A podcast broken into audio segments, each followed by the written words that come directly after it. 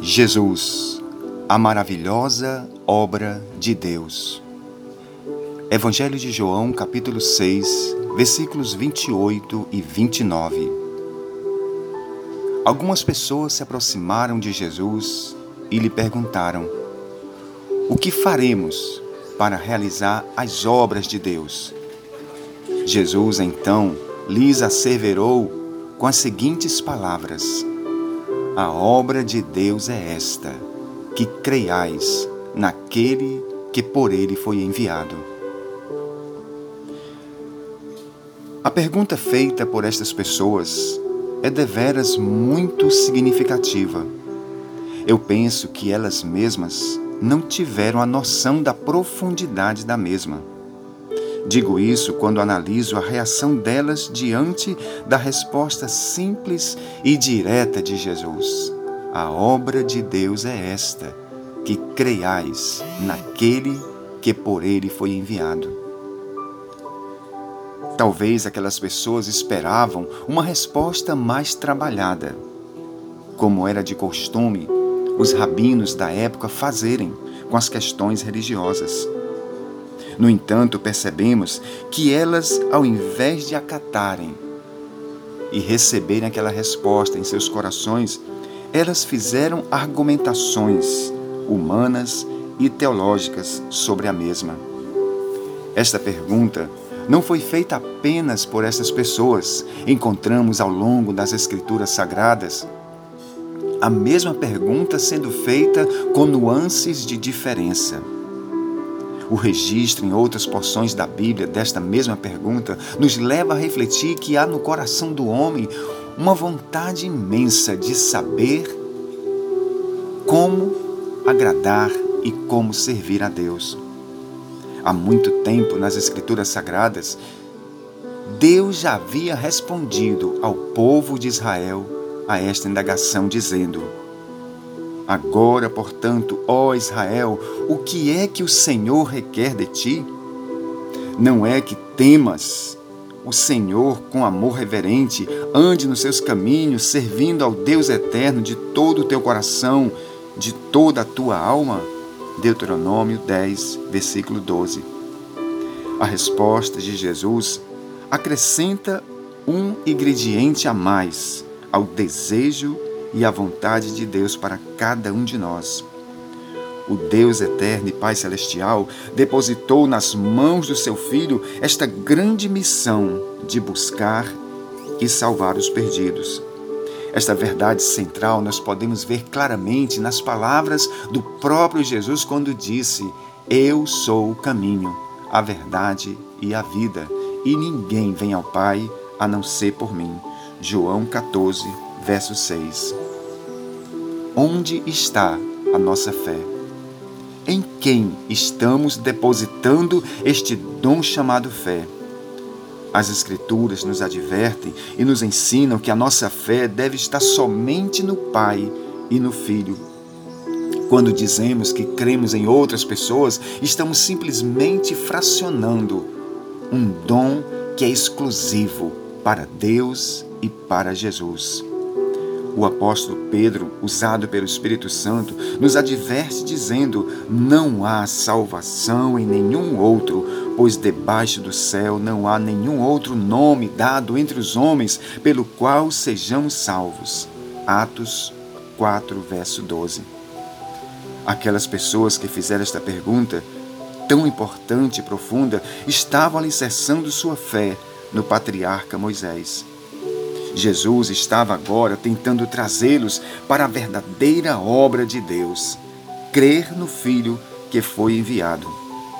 Parece algo tão simples. Contudo, esta fé no Filho exige de cada um de nós uma tomada de atitude, uma mudança de rota e de conceitos. Esta fé no Filho é algo tão importante e valioso no processo da salvação que Jesus ressalta que uma das obras do Espírito Santo é nos convencer do pecado. Ele disse: O Espírito Santo convencerá o mundo do seu pecado, porque o mundo não creu em mim. João 16, de 8 a 9. O que tem a ver o pecado com o dom da fé. Parece algo intrincado e paradoxal o que Jesus revela sobre a obra do Espírito Santo, que é convencer que somos pecadores porque não cremos no Filho de Deus. João Calvino, um grande exegeta da igreja, explica que esta afirmação de Jesus deve ser entendida como um edito profundo de Deus, colocando nas mãos do seu Filho o único meio pelo qual os nossos pecados são totalmente perdoados. E de que maneira o Deus Pai faz isso? Simplesmente pela nossa profissão de fé sincera e corroborada pelos frutos de arrependimento e mudanças de caráter em nossas vidas. Isto é, ao mesmo tempo, simples e maravilhoso, como também é questionável pelos religiosos da época de Jesus. Eles estavam acostumados a guardar diversas leis, ordenanças, ensinos dos rabinos nas sinagogas para poderem se sentir merecedores desta graça divina. O que Deus fez através do seu filho contrariou todos os religiosos da época e continua contrariando muitos de nós hoje. Em nossa mente limitada, sempre há aquele questionamento: o que eu devo fazer para herdar a salvação ou para agradar a Deus? Deus nos dá respostas tão simples e diretas que o que devemos fazer é abraçá-las. Paulo, cheio do Espírito Santo, diz algo maravilhoso. Pela graça de Deus sois salvos, mediante a fé. Isso não vem de vós, é um dom de Deus. Não vem por intermédio das obras, a fim de que ninguém venha a se vangloriar ou se orgulhar. Efésios 2, de 8 a 9. Ah, Deus poderoso e maravilhoso. O teu filho Jesus é a maravilhosa obra de Deus para as nossas vidas. Crer em ti e crer no Filho é a nossa salvaguarda neste mundo para nós herdarmos a salvação. Ah, Santo de Israel, as tuas respostas são tão simples e diretas que muitas vezes nós agimos como estas pessoas aqui do passado. Ah, Deus poderoso, tira toda confusão do nosso coração e das nossas mentes. Que a nossa boca se abra para confessar o teu filho como Senhor e Salvador das nossas vidas, como disse o apóstolo Paulo em Romanos, capítulo 11 que a salvação não está longe de nós. Ela não está nos céus para que não possamos alcançar. Ela não está nas profundezas da terra que não tenhamos condição de alcançá-la, mas ela está bem junto de cada um de nós. Ela está perto, ela está na nossa boca. Se confessarmos o Senhor Jesus como Senhor e Salvador das nossas vidas, nós somos salvos.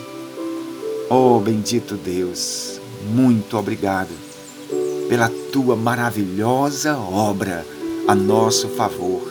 Jesus, o teu Filho, é a, é a tua maravilhosa obra a nosso favor. Nós abraçamos, nós confessamos e cremos que Jesus é o teu Filho, o enviado. Bendito sejas tu eternamente, no poderoso nome de Jesus. Tira toda cegueira dos nossos olhos, tira toda cegueira da nossa mente, do nosso coração, para que nós possamos ver claramente esta obra maravilhosa que já foi realizada na cruz do Calvário.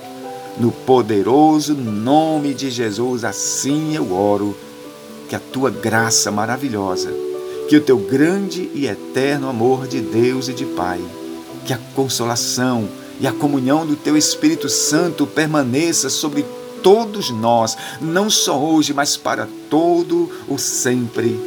Amém.